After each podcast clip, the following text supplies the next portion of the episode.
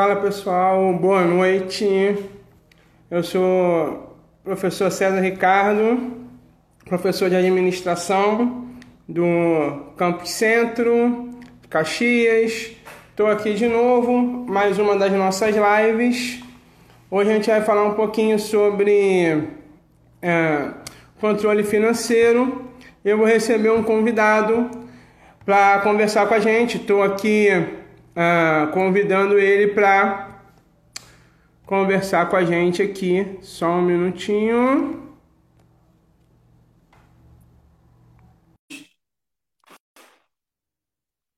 Chamei aqui. Então, nosso convidado tá, aceitou. É o André William. Boa noite, César, tudo bem? Tudo. Então, o nosso convidado é André William, ele é analista de investimento, analista em controle financeiro, certo? E hoje a gente vai conversar um pouquinho sobre finanças e sobre gestão financeira, né? Mas hoje eu vou querer mais até aprender do que falar. E aí, por isso eu já vou passar a palavra. Se apresenta aí pro pessoal, André, conversa um pouquinho, fala um pouquinho quem é você, sobre o que nós vamos conversar hoje, certo? Dá seu boa noite aí para a galera, para a gente poder te conhecer um pouquinho melhor. Boa noite, César. Boa noite, pessoal. Então, César, é isso mesmo. Eu sou especialista de, em investimentos, certificado pela Ambima, que é a Associação Brasileira das Entidades de Mercado Financeiro e Mercado de Capitais. Então, antes da gente começar a conversar, né, Cedor, eu queria agradecer ao teu convite, ao convite aí do grupo de administração do Pedro II. Fiquei bastante honrado, bastante feliz com esse convite. Uma instituição que eu respeito e admiro bastante e um tema que eu amo de falar. Eu amo falar sobre finanças pessoais, finanças, finanças é, familiares, né, no ambiente familiar, que é um assunto de grande importância. E é triste, César, porque hoje muita gente não dá a devida importância para esse tema. É um tema que deveria estar tá totalmente ligado no nosso dia a dia e acaba passando batido, como se não fosse tão importante falar sobre finanças no nosso dia a dia, na, na mesa de café da manhã, na mesa de jantar. E é altamente importante a gente ter um controle financeiro ajustado, adequado eu trouxe um dado aqui, César, que vai servir como parâmetro para a gente iniciar a nossa conversa. Uma pesquisa de janeiro de 2020, desse ano, no início do ano, antes da pandemia, né? Do SPC, que dizia que 48% dos entrevistados das famílias brasileiras não fazem o. É, os entrevistados disseram né, que não fazem o controle orçamentário, não fazem o controle das finanças, suas finanças pessoais. E esse dado é muito alarmante, é muito assustador. Você pensar que quase metade da nossa população, né, das famílias brasileiras, estão vivendo a moda deixa a vida me levar, sem assumir o controle da sua própria vida financeira, né, deixando passar batido um tema tão importante. Eu costumo comparar a nossa, o nosso controle financeiro, César, como se fosse um controle de um carro como se fosse um veículo. Para você controlar um carro, para você dirigir, você precisa de habilitação, você precisa ter um conhecimento técnico, um conhecimento mínimo, né, sobre direção. Senão você acaba causando um acidente, ou não, você acaba, você nem pega um carro, né, justamente para não causar um acidente. Agora, olha o que a gente faz, César. Na nossa vida financeira, a gente não tem conhecimento, ou por falta de tempo, falta de interesse, e acaba causando um acidente para o nosso bolso, porque a gente tem que controlar a nossa vida financeira. Diferente do carro, que você pode se abster caso você não tenha, não tenha capacidade de assumir o volante, não tenha interesse, a sua vida financeira não, ela está ali todo dia. Se você não tiver é, o interesse na tua vida financeira, ela vai estar tá altamente descontrolada. Você não vai conseguir carregar esse veículo por muito tempo, sem, sem uma grande sem um grande acidente financeiro, né, César? Mas é isso, eu estou muito ansioso, muito, com muita expectativa para essa nossa conversa, cara. Eu gosto muito desse tema. Sim, e é, boa noite ao pessoal que está chegando, né? O, professora Isabel falou que vai anotar tudo, podem anotar, também anotem para depois passar para mim, né? que eu não vou poder ir anotando, então anota aí para depois ir me passando, né? Para eu poder pegar as dicas também. boa noite para a galera que está chegando, tá, tá dando boa noite aí. Bom, e é justamente por isso, né, pelo controle financeiro da nossa vida, a gente não tem como fugir, né, André? Não tem como a gente, assim, o carro, se você não souber dirigir, você não pega ele. as nossas finanças não tem como a gente escapar dela. A gente precisa ter esse controle. É importante que a gente conheça até alguns conceitos de economia, que a gente conheça alguns conceitos de algumas, algumas informações que são passadas, às vezes, em telejornais que a gente vê e muitas vezes não, não sabe o que está sendo falado. Então, por exemplo, é importante que a gente entenda micro e macroeconomia, né? como é que isso influencia na nossa vida, no nosso dia a dia. Então, só para conceituar assim, para os nossos alunos aí que, que vão chegando, a microeconomia é aquele setor da economia que estuda.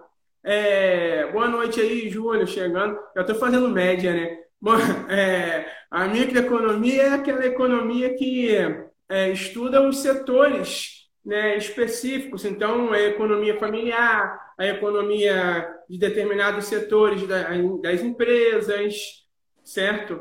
E a macroeconomia é a economia que fala da economia da nação como um todo, do nosso país como um todo, né?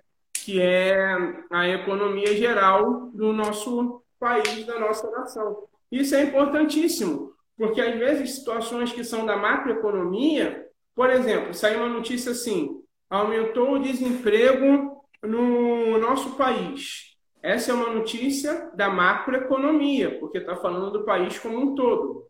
Quando sai assim, aumentou o desemprego no setor automobilístico, está falando da microeconomia. Por quê? Porque está se referindo a um setor específico da economia, que é o setor automobilístico. E por que é importante a gente se atentar à macroeconomia também, se não é do, da familiar ali do dia a dia? Porque quando você fala de inflação, você fala da macroeconomia. O que é inflação? A inflação é a. O que a inflação causa? Um aumento generalizado nos preços. Aí você vai no mercado, você não aumentou o seu salário, mas você vai no mercado e aumentou o tomate, o leite, o feijão, o arroz. Então, quando sai na televisão lá que a inflação aumentou, isso atinge diretamente a sua microeconomia familiar. Você precisa estar atento a essas informações.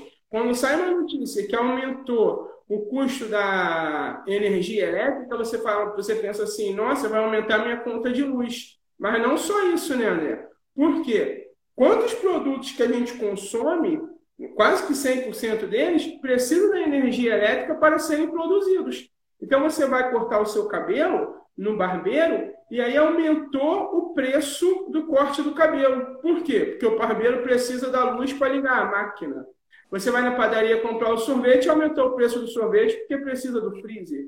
Então é a macroeconomia atingindo a nossa economia familiar. E aí eu te pergunto, como é que a gente tem controle disso, André? Como é que a gente consegue controlar isso daí no nosso dia a dia? Não tem, né, César? É muito difícil, é um tema muito difícil. Citaram aí, enquanto você falava, o aumento da carne. A carne é um outro item, né, César? Que aumenta, a gente vê aquele desespero no, no mercado, começa aquelas reportagens de, dos jornais falando dos preços, com os consumidores já, já um pouco insatisfeitos, incomodados. Falaram também do, do aumento do salário mínimo, é justamente isso. Se o seu salário não acompanha a mudança inflacionária, você está exposto. Você está disposto. E, e essa, você se precaver para isso é muito difícil. É muito complicado, é um tema muito complexo. Como que a gente se protege de mudanças macroeconômicas, César? Não tem outro jeito, tendo a microeconomia ajustada. Se a gente tiver a nossa microeconomia é, em dia, controlada, a gente fica menos exposto aos impactos negativos da macroeconomia. Você pensa comigo duas situações. Na primeira situação, uma pessoa que não tem controle da microeconomia, que está endividado, nem sabe o quanto está endividado, mas de fato tem muitas dívidas a pagar, não, não faz esse controle. E tem um aumento inflacionário. A inflação vai aí para um, um patamar que a gente não esperava. Essa pessoa, além das dívidas que ela já possui, ela acaba tendo dívidas maiores ainda, porque o valor, o salário dela, que hoje pode ser o mesmo, já não tem o mesmo valor de antes. O preço das compras no supermercado está muito maior. E ela está muito mais exposta a isso, porque ela não fazia o controle financeiro. Agora, uma segunda situação, onde a pessoa faz o controle financeiro. Essa pessoa, é, vamos supor que sobrasse, sobrasse um pouquinho só para ela no final do mês. Agora vai sobrar menos. Mas você percebe como ela está muito mais tranquila do que na primeira situação? Ela foi impactada negativamente, mas ela tem um alívio muito melhor, porque ela está tranquila, ela fazia um controle, ela sabia quanto estava recebendo, o salário líquido, que é uma outra pegadinha, as pessoas é, às vezes, ah, eu ganho tanto, mas no salário bruto, não está contando com todos os descontos. E uma outra dica bem interessante, César, para a gente trazer aqui, é categorizar as despesas. É você saber tudo que você está gastando e o quanto você está gastando com cada despesa. Quanto você gasta com saúde, com transporte, lazer, alimentação. É muito importante você saber quanto você gasta com cada item para saber qual a possibilidade de economia cada item tem. Sabe? Quanto que você. De fato, o que está doendo no seu bolso? Trazendo para um, um linguajar mais popular. O que dói no bolso no final do mês? O que você está gastando muito com um item talvez desnecessário, supérfluo? E aí a gente tem que entrar por dentro também de um, uma grande armadilha que é o cartão de crédito. Muita gente, aí o pessoal pode comentar se, se cai ou não nessa pegadinha, acha que está gastando 200, 500, mil reais de cartão de crédito, independente do valor. Você está gastando um valor ali de cartão de crédito, mas não é de cartão de crédito o seu gasto. Dentro da fatura do cartão de crédito, tem milhares de pequenas despesas que são responsáveis por aquele valor final da sua fatura. Então é importante a gente entrar na fatura, no detalhamento da fatura, para saber de fato o que a gente está gastando no mês. E é muito legal a gente estar tá fazendo essa live hoje, César, no dia 31 de agosto, que é a virada do mês, né? A gente pode pegar hoje, no final da live, vamos esperar a live acabar, tá, pessoal? Você não pode ter a debandada da live para fazer a atividade. A gente espera a live acabar e ver tudo que a gente gastou no mês de agosto. Sabe? Tudo que a gente consumiu no mês de agosto para saber, de fato, foi necessário todo esse gasto? Tudo que a gente lembra, entra no cartão de crédito, entra no extrato da conta corrente e vê com tudo que a gente gastou. E aí também é legal que a gente está na virada do mês, que a gente pode fazer uma, traçar uma meta. Com cada item desse, a gente traça uma meta para o mês de setembro. Então a gente consegue, por exemplo, gastei 200 reais com essa despesa, eu vou ter uma redução com 10, em 10% nessa, em 5% nessa outra despesa que é mais importante, em 15% nessa que é mais supérfluo. E aí, se você vai reduzindo 10, 5, 20% em cada despesa, no final do mês, do próximo mês, você vai ter uma redução significativa.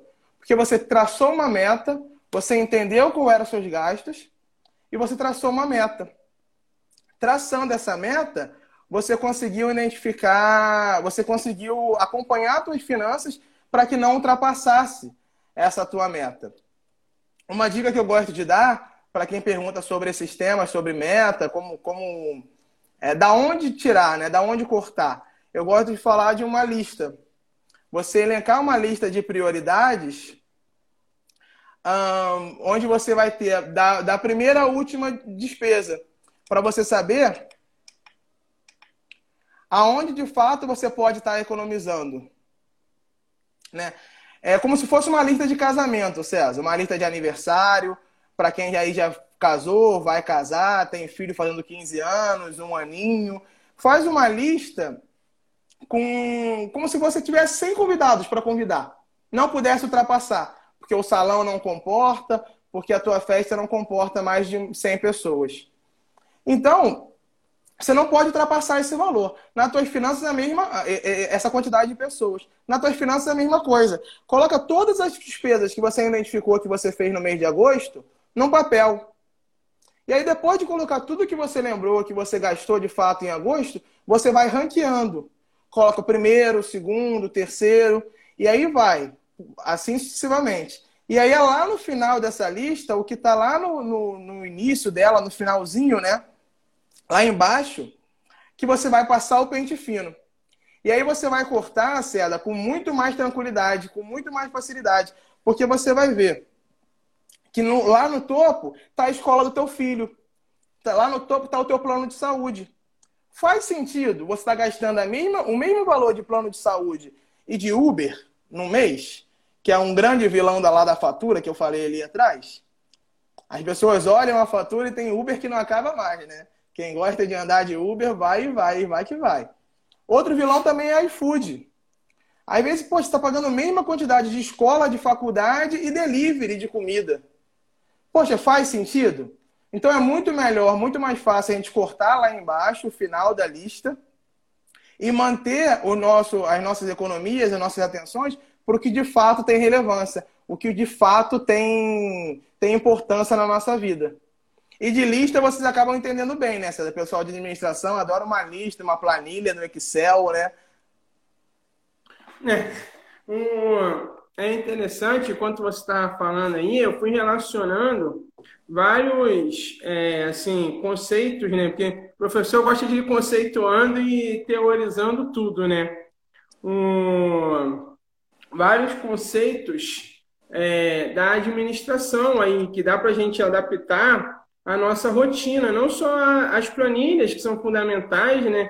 E o que colocar nas planilhas, mas, por exemplo, na administração a gente tem um conceito de, da contabilidade de custos, que é a gente separa custos é, fixos e variáveis, né? E aí, só para conceituar aí para os nossos alunos que chegaram aí, né? Uh, o que, que, são os custos fixos e os custos variáveis né, na administração? A gente costuma dividir, de maneira simples, dividir os nossos gastos em custos e despesas. Custos são aqueles gastos, é aquele dinheiro que sai da empresa, né? É, é aquele dinheiro que sai da empresa que está diretamente, que tem diretamente ligação com a atividade fim da empresa. Então, por exemplo, numa fábrica, o custo é aquele dinheiro que sai para a produção. Ele está ligado com a produção da empresa, certo? E a despesa é aquele dinheiro que, tá, que sai para o material mais administrativo, tem mais a ver com a administração da empresa, certo? Com o setor administrativo. Ele não está tão direcionado assim para a produção da empresa. Uh, e aí, um exemplo disso, desse custo, para a gente entender o que é o custo fixo e variável, né? E como isso pode é, nos ajudar no nosso controle, o custo, é, esse custo pode ser dividido da seguinte maneira: né? na produção, o custo fixo é aquele que é, você sabe que você vai ter que pagar ele todo mês, independente da quantidade que você vai produzir. Então, por exemplo, não importa, ah, você tem o aluguel da sua fábrica. Não importa se você vai produzir uma peça, duas peças ou mil peças, certo? Você vai ter que pagar aquele valor X de aluguel da sua fábrica, tá? Agora, a matéria-prima não. Se você é, se a sua fábrica é uma fábrica de roupas, tá? Você vai, ah, vou aplicar 100 camisas, 100 blusas. Você vai ter que comprar um número X de matéria-prima. Se você for fabricar mil camisas, você vai ter que comprar mais matéria-prima, certo? Então, o custo variável é aquele que vai variar, vai aumentar ou diminuir de acordo com a produção que você tem. Tá? E aí, como é que a gente pode adaptar isso à nossa vida? Eu pensando aqui enquanto você falava aí, tentando trazer para minha rotina, né, para nossa rotina aí, tá? No nosso dia a dia, a gente também tem custos fixos, tá? E variáveis. Claro que não igual uma empresa, né? Mas dá para a gente é, adaptar. Por exemplo, quem, quem mora de aluguel, você vai pagar todo mês o aluguel. Então, é um custo fixo. Você sabe que todo mês você vai ter aquele custo. Você sabe que todo mês quem paga a escola dos filhos, todo mês vai ter a mensalidade da escola para ser paga, certo? Quem é, tem, por exemplo, TV por assinatura, todo mês vai pagar TV por assinatura, plano no celular, certo? Então, assim, são alguns custos fixos que a gente tem mensalmente. E também temos custos variáveis, né? Que são aqueles custos que não são mensais, mas que eles acontecem.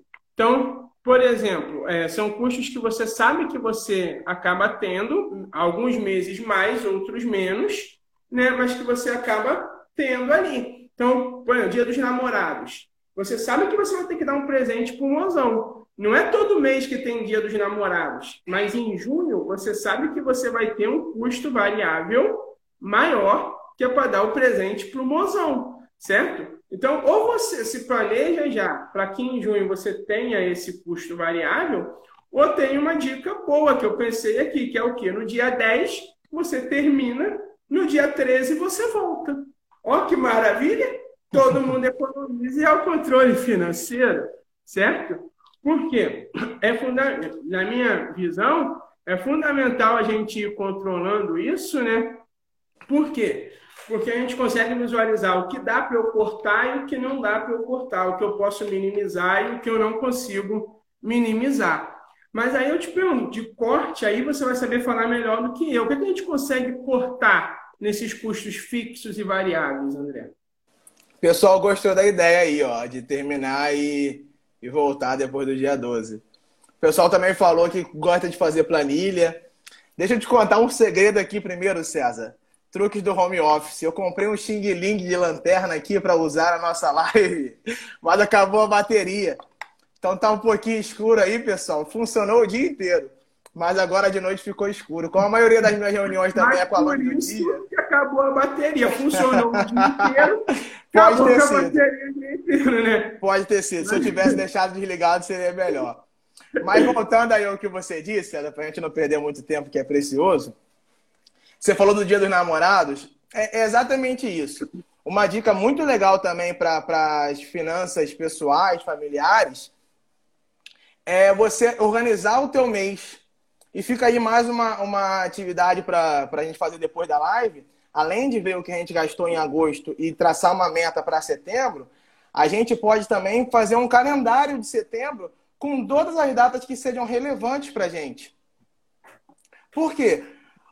o Dia dos Namorados, que você deu o exemplo, a gente consegue até lembrar, porque na televisão vai dar tempo falando sobre o Dia dos Namorados, Dia das Mães, Dia dos Pais.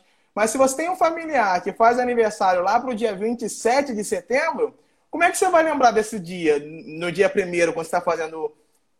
Você não vai lembrar, você vai receber o seu salário dia 5, vai acabar gastando tudo e vai chegar no dia 27 e não vai ter dinheiro para o presente. Se você vai sair para um restaurante para comemorar um aniversário de namoro, é importante que no dia primeiro, no dia no, no início do mês, você planeje essa data para ter esse gasto a mais. Até porque, por exemplo, César, falando de aniversário de criança, por exemplo. Lá no final do mês vai ter um aniversário de um afilhado, de um sobrinho, de alguém que você vai dar um brinquedinho, vai comprar alguma coisa. E aí lá no dia 5 você recebe o seu salário, dia 10, acaba comprando um brinquedo para essa criança, porque você não se planejou. Vai chegar no dia 20, você não vai deixar a sua criança sem presente. Você vai comprar também um brinquedo para ela. Então, no final do mês, você teve dois gastos com a mesma finalidade, que é um brinquedo para o seu filho, para o seu afilhado, seu sobrinho.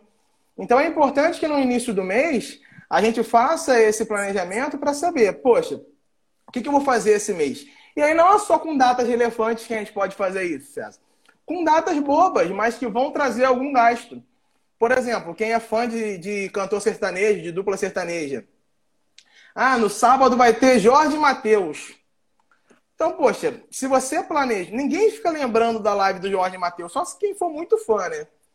Então você vai acabar caindo na armadilha, que é o quê? No sábado você vai comprar um petisco, uma bebida, para ver com seu namorado, com a sua namorada, o show do Jorge Mateus. Se você não tiver isso planilhado, anotado, você pode cair numa pegadinha, numa armadilha de na quinta-feira você sentir vontade de comer alguma coisa e pedir um delivery. Você, em menos de dois, três dias, teve o mesmo gasto, a mesma despesa que você teria no sábado. E aí a gente pode falar de live, de jogos de futebol, para quem gosta de ver um jogo assistindo, comendo um, um aperitivo, jogo de basquete, qualquer evento que seja importante para você, que vá trazer algum gasto. É importante a gente anotar esse evento no início do mês. Agora, uma outra dica também importante, que você perguntou da onde a gente pode cortar, a gente pode cortar, César. É, é, essa pergunta é muito difícil, porque o que, o que é supérfluo para mim pode ser super necessário para você. Por exemplo, a academia pode ser supérfluo para algumas pessoas. Para outras que têm uma obesidade, um sedentarismo, ou que são atletas que dependem da academia como ganha-pão, é um item muito mais necessário. Então é importante a gente entrar no detalhe de cada pessoa para saber o que de fato é importante e supérfluo para ela. Mas alguns itens que a gente pode trazer que a maioria das pessoas vai pode, pode se identificar é, por exemplo, na franquia do telefone celular. Quem tem plano controle, plano pós-pago, às vezes está pagando por um plano de mil minutos para qualquer operadora para todo o Brasil. E você acaba no final do mês sem, é, falar aqui que não fica sem academia. Tá vendo? Tem, tem gente que, que tem um gasto como se fosse importante. Mas enfim, voltando lá para o celular, você chega no final do mês e só utilizou o WhatsApp. Por que, que você tinha aquele plano de mil minutos? está gastando em excesso. Então você pode ligar para a sua operadora e identificar se tem algum plano que seja mais próximo do seu perfil. Utilize o poder da portabilidade para saber se, se, em outras operadoras você consegue identificar um plano mais em conta para você. TV a cabo é outro também. Quem ainda tem TV a cabo, né, porque está já bastante em desuso, você tem um plano com 400, 500 canais, Durante o mês você assiste quatro ou cinco. Então não vale a pena você identificar se tem algum plano que atenda às suas necessidades com esses quatro ou cinco canais, canais que você assiste. Agora, uma outra dica que eu gosto de dar, César, que essa talvez seja o, o ponto-chave aqui da nossa live, é ter um objetivo financeiro.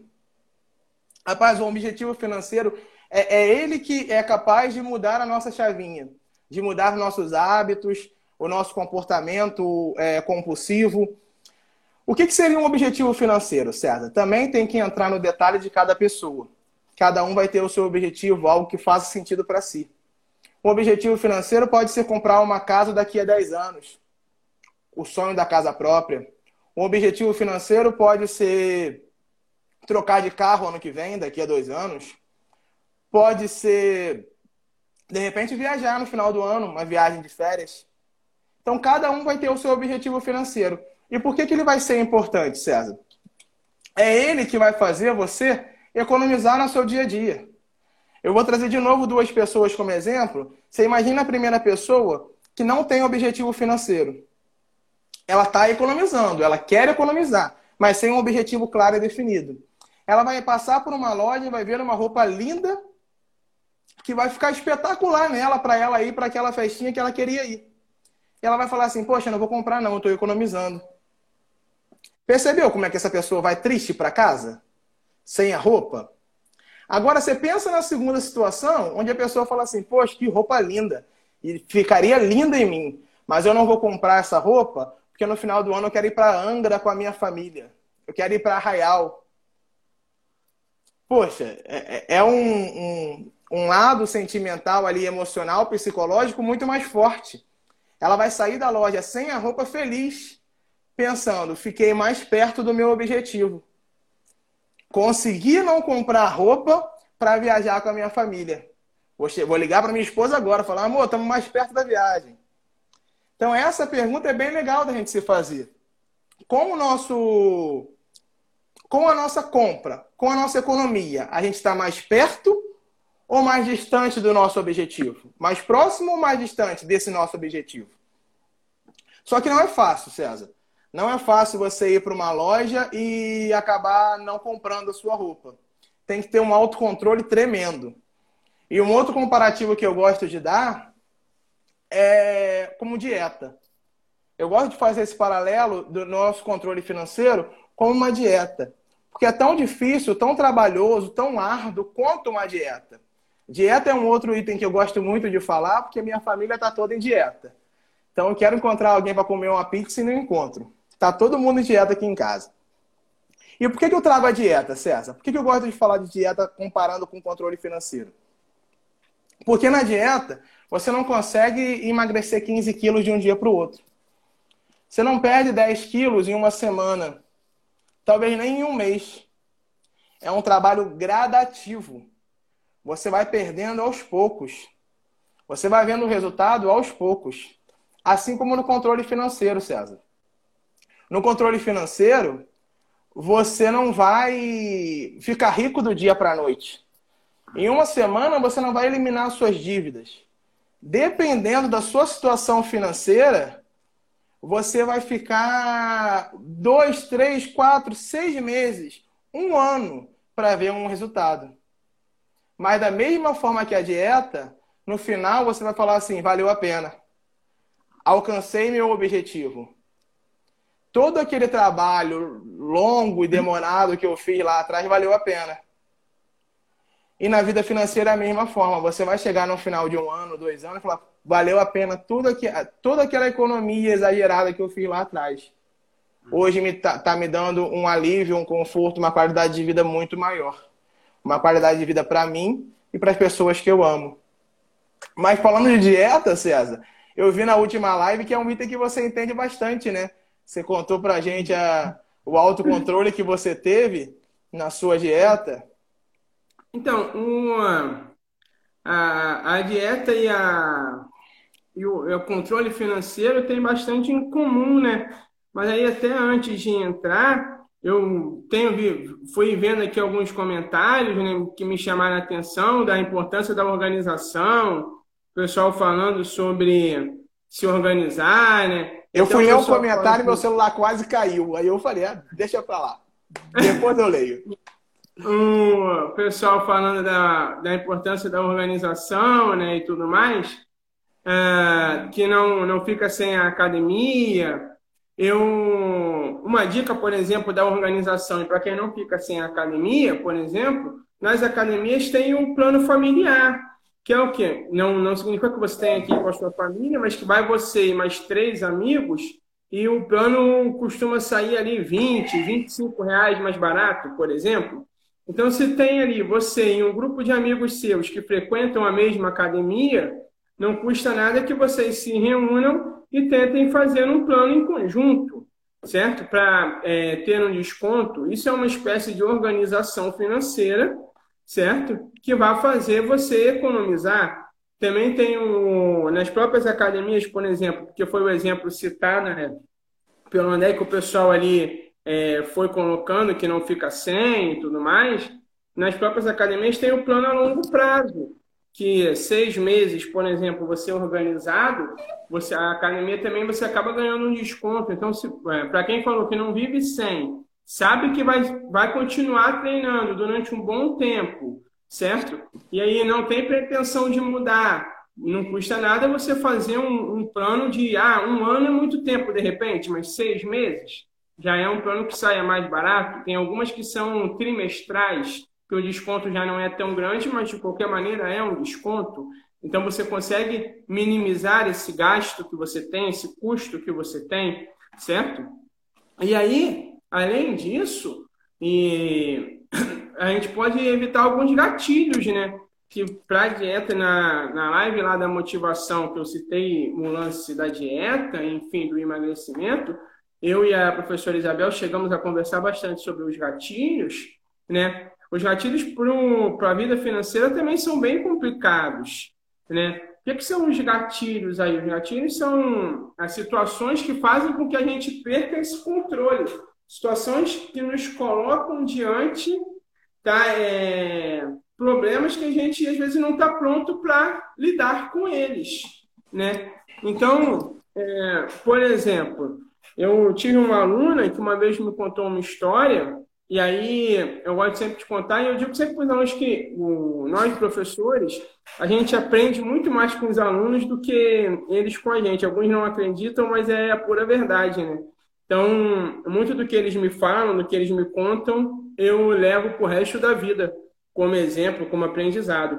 E uma aluna uma vez me contou uma história que ela tinha uma dificuldade muito grande em dizer não.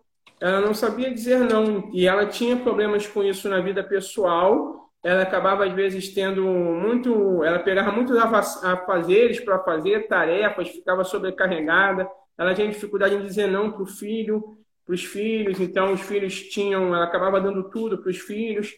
e ela tinha um problema grande em relação a finanças, né, que é a nossa conversa de hoje, porque ela entrava nas lojas e se o vendedor fosse minimamente convincente, ela acabava comprando o produto. Então, às vezes, ela ia limpar o guarda-roupa e tinha roupa que ela nunca tinha usado. Quando ela ia mexer nos armários, tinham coisas que ela comprava e não sabia nem para que ela tinha comprado, certo? E aí ela lembrava, porque ela não sabia, não conseguia dizer não para o vendedor.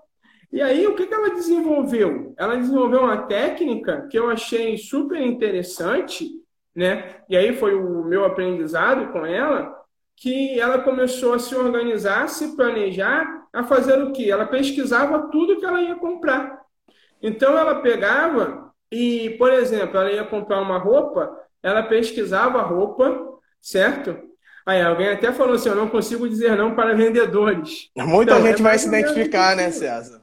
Um, o que que ela, o que que essa aluna fazia? Ela pesquisava, né, as roupas e ela ia diretamente na loja em que ela tinha pesquisado, no estilo de roupa que ela tinha visto, certo? Para experimentar e levar aquela roupa em específico. Então, ela, ela evitava o que muitas pessoas fazem, que, ah, eu entrei só para dar uma olhadinha. Ou então, vira e mexe, a gente fala assim, ah, vou no shopping e vou comprar uma blusinha. Aí vai no shopping e vai entrando de loja em loja certo? Ela não, quando ela ia comprar uma blusinha, ela ia na loja específica da blusinha, certo? Ou quando ela ia comprar um eletrodoméstico, um móvel, ela ia na loja de específica do móvel, onde ela tinha visto mais barato, onde ela tinha visto o que ela queria, porque ela não conseguia dizer não para o vendedor. E aí ela comprava, às vezes, um monte de bugiganga, de coisas que ela nem utilizaria, certo? E com isso ela conseguiu evitar bastante gasto, assim, tá? E você tem mais algumas dicas aí? Como, como que a gente consegue evitar esse tipo de gasto no dia a dia, né? De, de gastos que a maioria... Porque essa, esse é um caso específico, né? De uma pessoa que não conseguia dizer não. Então, ela tinha uma situação até... Na época, ela estava fazendo psicólogo, ela estava tentando, procurando uma ajuda para lidar com isso. Mas, de maneira geral, como é que a gente consegue evitar é, cair nesses gatilhos, nessas armadilhas? César, que bacana essa história da tua aluna. É autocontrole, né, cara? Autocontrole, autoconhecimento. Autoconhecimento é tudo, é muito importante. Ela sabia de fato o que causava gatilho nela, né? Quais, é, quais eram as armadilhas, quais eram as armadilhas que ela estava suscetível no, no dia a dia e fazia de tudo para evitar. Pô, muito bacana. Por isso que eu adoro conversar com o professor. Que é, toda conversa vira uma aula, né? Muito legal. Então, um grande vilão, César, de gatilhos e armadilhas é o supermercado. Rapaz, supermercado, ele é feito justamente para acionar na gente todos eh, os gatilhos e armadilhas possíveis psicológicos de consumo. Se você parar para analisar, César, todos os supermercados do, do mundo têm a mesma, a, o mesmo layout, o mesmo design. Aquele design de corredores, de gôndolas, porque aquilo ali é tudo uma estratégia para acionar gatilhos mentais e psicológicos na, na nossa mente, gatilhos de consumo. Então, quando você para para estudar o porquê das coisas num supermercado, você começa a entender, por exemplo, que geralmente o arroz, o feijão, que são itens básicos na cesta básica do brasileiro, estão lá no final do supermercado. É justamente para você, enquanto você está passando nos corredores, colocando todos os produtos para dentro do carrinho. Enquanto você vai lá buscar o seu arroz, você vai colocando o produto para dentro do carrinho. Então, vale a pena você começar a analisar: poxa, vou comprar só um arroz? Eu vou no mercado ou vou no armazém? No armazém, o arroz é 50 centavos mais caro. Mas no mercado, eu vou comprar um monte de outras coisas sem necessidade. Porque não tem como. Todas as armadilhas estão ali para fazer a gente a causar isso na gente. Cada um tem seu vício. Vai ter gente que vai, ser, vai ter o vício da cerveja. Vai no mercado vai pegar uma latinha. Vai ter gente que vai ter o vício do chocolate. Vai no mercado vai trazer uma barra. Vai ter gente vai ter o vício do iogurte, do biscoito, do refrigerante cada qual com o seu, o seu produto que não consegue resistir, toda vez que for no mercado, vai acabar trazendo um produto para casa. Deram a dica aí para fazer a compra online, é uma ótima sugestão. Não vai te tirar desse, desse ciclo vicioso de gatilhos ali, né, César? Uma, uma outra estratégia que os supermercados usam, que acaba causando na gente um, um forte desejo de consumo, eles estudam a altura da população ali de cada região, que está entre 1,70m e 1,80m no Brasil, e os produtos que eles querem que você leve para casa estão ali na tua faixa de visão. Você vai bater o olho e vai sentir o desejo. Vai acabar pegando um produto que você não compraria. Você não tinha necessidade, não tinha intenção de levar para casa. E você levou por pura estratégia de consumo, porque você não conseguiu psicologicamente dizer não para aquele consumo. Da mesma forma, as crianças. Na altura da criança, tá todos os produtos guloseimas que eles querem que a criança leve. Que ela vai meter a mão no produto e vai jogar no carrinho do pai e da mãe.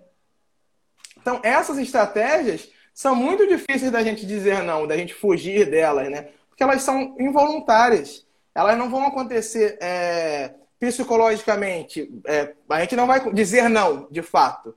A gente vai acabar levando sem nem pensar. Assim como o mercado, tem o shopping. As vitrines de shopping, que é o que a tua aluna tenta evitar, também são estratégias feitas para a gente consumir mais e mais. Num shopping, as primeiras lojas são as lojas de mais produtos mais necessários ou produtos mais caros. Mas são os produtos geralmente para fazer você consumir mais e mais. A praça de alimentação às vezes fica no final do shopping, porque você vai só lanchar, você vai só comer com a sua família. Mas enquanto você está indo para o restaurante, você está passando por diversas vitrines, olhando todos os produtos. Então, essas compras por impulso, César, elas são extremamente é, importantes a gente ter o controle sobre essas compras. São essas compras que, que são o, o grande vilão do brasileiro né, é a compra por impulso. Esse tipo de, de compra, de despesa, que é causa o endividamento. A, e aí você pensa lá no início da, da live, César, a gente falou de 48% da população brasileira não faz o controle financeiro. Você pensa nessa metade da população praticamente dentro de um shopping, de um supermercado, comprando por impulso. O endividamento que isso não pode causar, sabe? É um, é um item completamente perigoso. Sim. Um... E aí, tem uma loja, né? Você estava falando, estava lembrando aqui, tem uma loja que eu não vou citar o nome, né? Mas é o Plural de Americana, que, se a gente lembrar, quem tem filho aí, você enquanto está no, no caixa, embaixo do caixa ali é só chocolate, né? Nessa loja aí que é o plural de americana.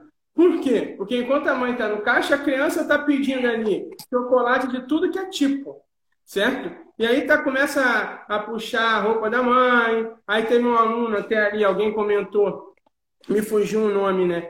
Sobre a criança fazer o escândalo. E aí muita gente acaba comprando que é para é, fugir logo daquele escândalo, daquela situação, né? Que é para resolver logo aquilo. Tá? Então, são estratégias que as empresas né, utilizam que é justamente para despertar no consumidor a, a vontade pela compra, certo? Um, até o professor Judimar citou ali, citou ali, né? é, a importância da gente fazer a lista, que era algo que era muito utilizado antigamente. Ele até citou sobre os aplicativos no celular, que hoje em dia é, tem essa facilidade nos celulares, né? Antigamente era muito, era muito utilizado escrito até à mão. Eu lembro, me lembro de quando era pequeno, minha avó fazia para o meu avô trazer do mercado, né? Uma, fazia a listinha e realmente, com essa listinha, você mantém um foco, você sabe o que você vai comprar, você vai para comprar exatamente aquilo ali, né? Que é, é fundamental você ter o foco e você vai e compra. Até porque quando você. As guloseimas, alguém comentou também, acaba muito rápido. Então você vai, compra, come, daqui a pouco você já está indo comprar de novo. Certo? Bem, e mais importante ainda, eu quero entrar num, num assunto com você agora, que eu acho que é bem importante, né? que é sobre um, algo que eu acho, acredito que a grande maioria aí esteja esperando para conversar. Nós, professores, temos muito o que falar sobre, né? Porque vida de professor, ou você está com dívida, ou você está pronto para entrar na dívida, certo?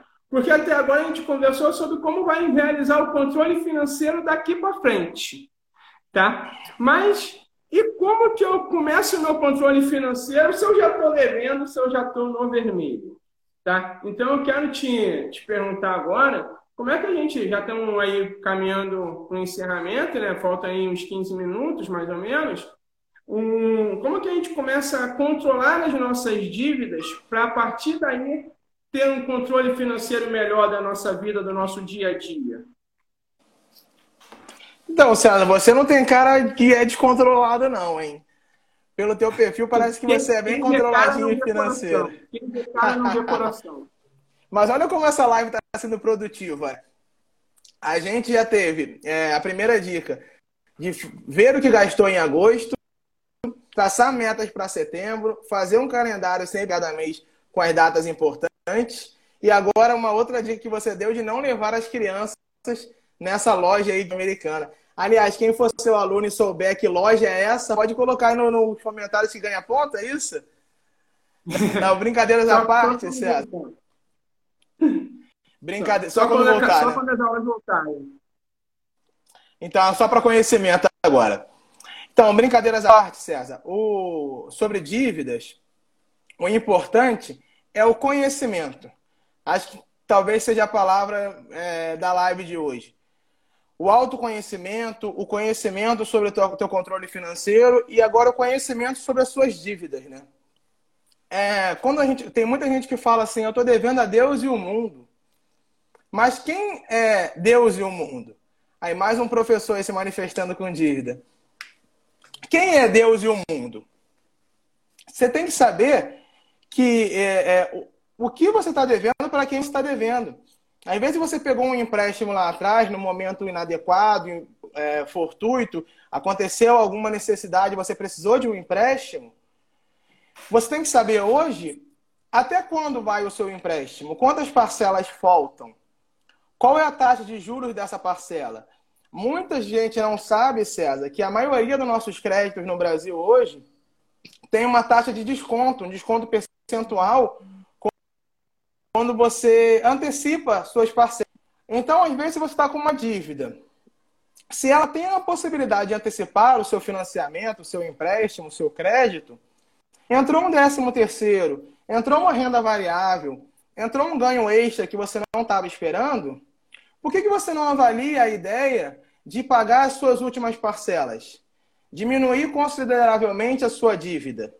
Às vezes, César, o desconto na parcela gira em torno de 50%, 70%, até 80%. Então, são descontos consideráveis que a gente pode estar aí abrindo mão só pelo fato de não, não observar a nossa dívida a fundo. Saber o que, que a gente está gastando, como que a gente está gastando, quem a gente está devendo, por que a gente está devendo. E isso é para quem está em dia, né? Quem tem um crédito está em dia. Mas tem gente também que está em atraso, que está negativado, que está com o famoso nome sujo, né? A gente, e aí é um, um, caso ainda mais complicado, mais, mais delicado. Mas a gente sabe que a maioria das pessoas que estão em atraso não estão porque querem, por má fé, nada disso. Estão porque no primeiro mês não conseguiram pagar, por qualquer motivo. No segundo mês ficou mais difícil. No terceiro mês ficou mais difícil ainda. E aí, quando foi virar os juros sobre juros, foram, foi virando uma bola de neve. Hoje já passou ano, dois anos e já deixou para lá. Mas aí que está o perigo, César. O deixar para lá pode ser, pode ser muito complicado. Porque você está praticamente dizendo para si mesmo que vai ficar com o nome sujo para o resto da vida. Então é importante a gente sempre procurar o nosso credor para ver a possibilidade de renegociar. Sabe? Qual, a, qual, qual o pé da nossa dívida hoje? Quanto tempo faz, qual o valor dela total para pagar por inteiro, qual o valor dela para pagar em parcelas.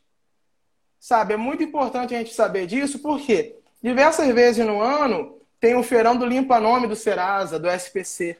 Se você sabe que a sua, a sua dívida está um pouco a mais do que você pode pagar hoje, de repente nesse feirão ela fica mais barata. Mas você só vai saber disso se você tiver o controle, mesmo das suas dívidas.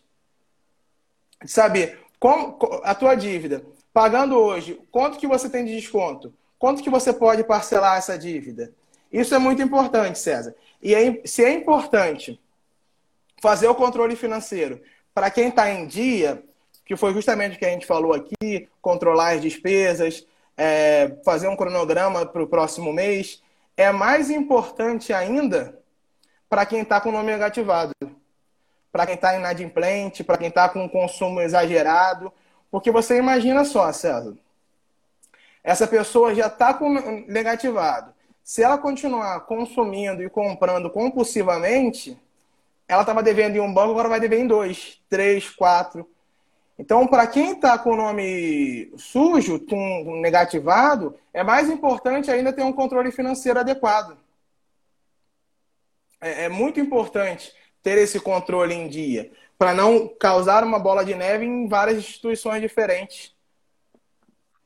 Então, um, acho que o Rafael, né, o Rafa comentou aí, enfim, sobre adiantar as parcelas. Em alguns casos, dá sim para adiantar ah, em alguns tipos de negociação. Você pode ligar né, e, e procurar se dá para adiantar. Na maioria das vezes, o adiantamento você consegue ter um, um desconto legal, pagando duas parcelas em conjunto, muitas vezes. E aí, é claro, alguém também comentou sobre é, o dinheiro sobrando nesse momento para poder fazer isso. É, não, não é algo que assim que, que dê para a gente pensar muito agora em, com, com o dinheiro sobrando, mas em determinadas situações, quando o dinheiro sobra em algum momento, dá para você realizar isso e zerar uma dívida que você tenha, né? Por exemplo, ah, entrou um, um dinheirinho extra, entrou um décimo terceiro, enfim, você consegue fazer um, um, um adiantamentozinho da dívida e aí consegue zerar um problema que você tinha na sua vida, uma dor de cabeça que você tinha ali na sua, na sua vida, né? Um, hoje a gente, é, conversando sobre o controle financeiro aí, né, o controle, controle financeiro, assim como qualquer espécie de controle, passa muito por planejamento e organização. Né? Por isso que a gente costuma falar aqui nessa, nas lives, né, que a administração está em tudo, né? Porque a administração parte aí do princípio do planejar, organizar, dirigir, controlar. E planejar e organizar faz com que a gente tenha uma tranquilidade enorme em diversos campos da nossa vida e no campo financeiro não é diferente, né? Quando você consegue planejar os meses, o, o dia a dia, as semanas, os gastos que você vai ter, você consegue organizar o seu salário para que ele consiga é, caber ali, fazer, fazer um mês caber dentro do seu salário, né? Que é o mais importante, certo? Então, é bom, agora já caminhando para o final, né? Já aí já se aproximando do final, hoje a gente Falando sobre o controle, controle financeiro, quando eu convidei o André, falei com o André para a gente bater esse papo, né? Eu falei com ele, vamos conversar de maneira bem leve, né? Boa noite aí para a professora Vivian, que entrou aí agora. Eu já estou dando boa noite para todos os professores, gente, que eu sou puxa-saco mesmo. Então, ah, eu já vou dando boa noite para todo mundo. então, é, eu falei, vamos bater, vamos conversar aí de maneira bem leve, né? Porque é um assunto que às vezes a gente é, é meio puxado, certo? Tem gente que às vezes é, tá, tá com dívida e entra na live meio já abatido, certo? E acha que, que não, não tem saída para a situação que está. Então, eu falei com ele, não, vamos conversar sobre controle, controle financeiro, mas vamos conversar de maneira sutil, de maneira leve, vamos rir, vamos, vamos mostrar para quem estiver ouvindo, para quem estiver vendo, que dá para a gente planejar finanças, dá para a gente controlar a nossa situação financeira de maneira divertida, certo? Sem fazer disso um, um bicho papão, né? Então, quero me despedir, agradecer a todos vocês que ficaram aí, que ouviram, que participaram. Certo? Na medida do possível, eu tentei ir lendo todo mundo aí, trazendo as dúvidas, as opiniões de vocês aqui para a gente conversar, para o André esclarecer aí, certo? Porque ele é que tem o conhecimento nessa área. Né? Ele deixou, vocês acharam aí, para os alunos acharam que não ia ter dever de casa na pandemia, ele deixou várias lições aí, né, para o controle financeiro, para a gente fazer enquanto a gente vê Pantera Negra, né, hoje à noite. Então. Aproveita que a novela é, é repetida, né, César? É, a novela é repetida, dá para ir fazendo. Todo mundo já sabe. Então, é, controlem as finanças de vocês. Deixo, antes de passar para o André é, fazer a despedida dele, deixo um convite para vocês. Ficam ligados, tá? Sigam o nosso Instagram aí dos administradores do Colégio Pedro II, nosso canal no YouTube, tem o podcast, tem, não vai ter surpresa para vocês aí, tá? Não vou adiantar o que é, não, mas para a semana aí vai ter surpresa, semana que vem, tá? Vai ter negócio legal. Então, sigam aí, tá? Que vocês vão gostar, vão curtir, vai ser bem legal, vai ser bem maneiro, certo? Então, não vou falar que vai ter professor sorteando carro, não, não, isso não vai ter não, mas vai ser legal, vai ser divertido, então curtam aí, semana que vem vai ser bem legal aqui, vai ter um evento bem maneiro para vocês. Mas então, André, se despede do pessoal aí, dá boa noite, certo? Se despede da galera aí. Então, Célio, eu queria agradecer novamente ao teu convite, ao convite da, do grupo de administração da instituição. Achei muito proveitosa a live. Poxa, fiquei muito feliz com, com o nosso papo aqui hoje. Obrigado, pessoal aí que prestigiou, assistiu, aos amigos lá do, do trabalho, que colegas de trabalho que essa também, que, que botaram a carinha ali, fizeram comentários.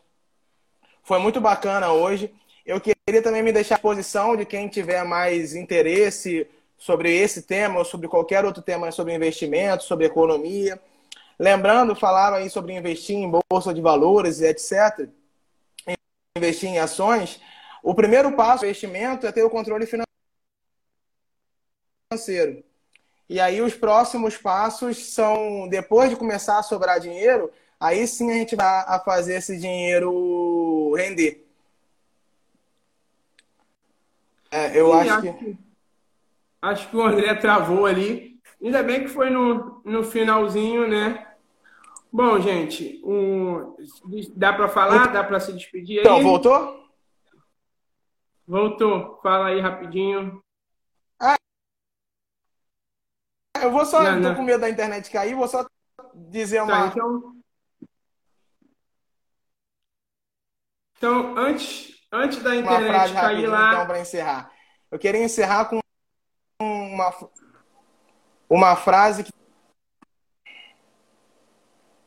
Tá indo? Então, ó, eu coloco a frase. Então, deixa eu ver se dá pra. Ó, a frase não saiu. Quer tentar falar rapidinho tá. por causa do tempo? Vou falar rapidinho. É de Benjamin Franklin, que diz com as devidas traduções: cuidado com as pequenas despesas. Um pequeno vazamento afundará um grande navio. Diz muito sobre o que a gente falou hoje para ter cuidado com as pequenas despesas, para não virar uma bola de neve aí gigantesca e difícil de controlar. Obrigado pelo convite, César. Um forte abraço a todo mundo. Beijão. Show. Tchau, tchau, pessoal. A live vai para o Instagram já já, tá bom? Tchau, galera. Bom